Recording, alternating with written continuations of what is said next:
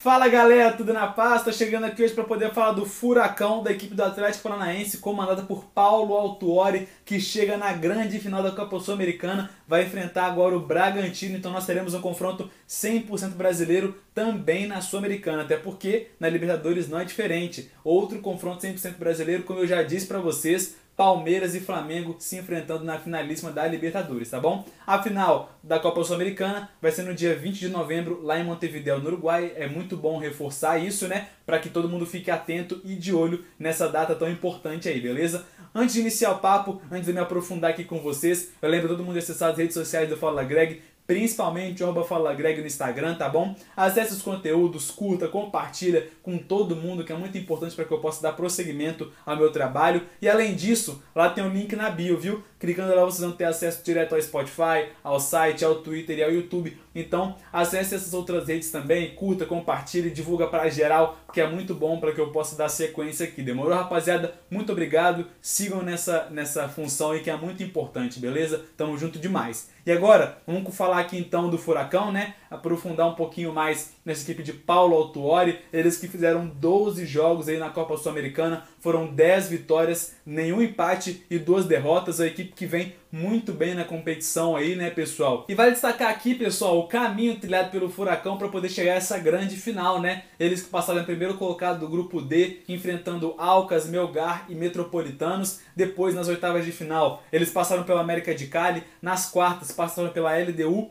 e na semifinal, mais recentemente, como a gente pôde ver aí, passaram pela equipe do Penharol. Então, esse foi o trajeto do, do, da equipe do Furacão aí, da equipe de Paulo Autuori, para poder chegar a essa grande finalíssima da Copa Sul-Americana, tá bom? E é importante comentar aqui também, pessoal, algumas características e destaques individuais dessa equipe do Furacão, tá bom? Então vamos começar com as características. É uma equipe que tem um meio, meio campo muito importante, que tanto auxilia nos desarmes quanto nas chegadas ofensivas ali com Nicão, com Léo Cittadini, Christian, Richard, Terans. São atletas fundamentais e determinantes para o bom funcionamento dessa equipe de Paulo Autuori, beleza? Além disso, pessoal, vem de uma crescente desde 2018, quando conquistou a Copa Sul-Americana. E mais, viu? Tem uma forte base que rendeu e rende bons frutos, tanto materializados em títulos quanto em dinheiro. Então isso tem sido fundamental aí para a equipe do Furacão. E agora vamos falar dos destaques individuais do Furacão aí, começando pelo Terans, que é o cara que tem sido fundamental para essa equipe do Furacão.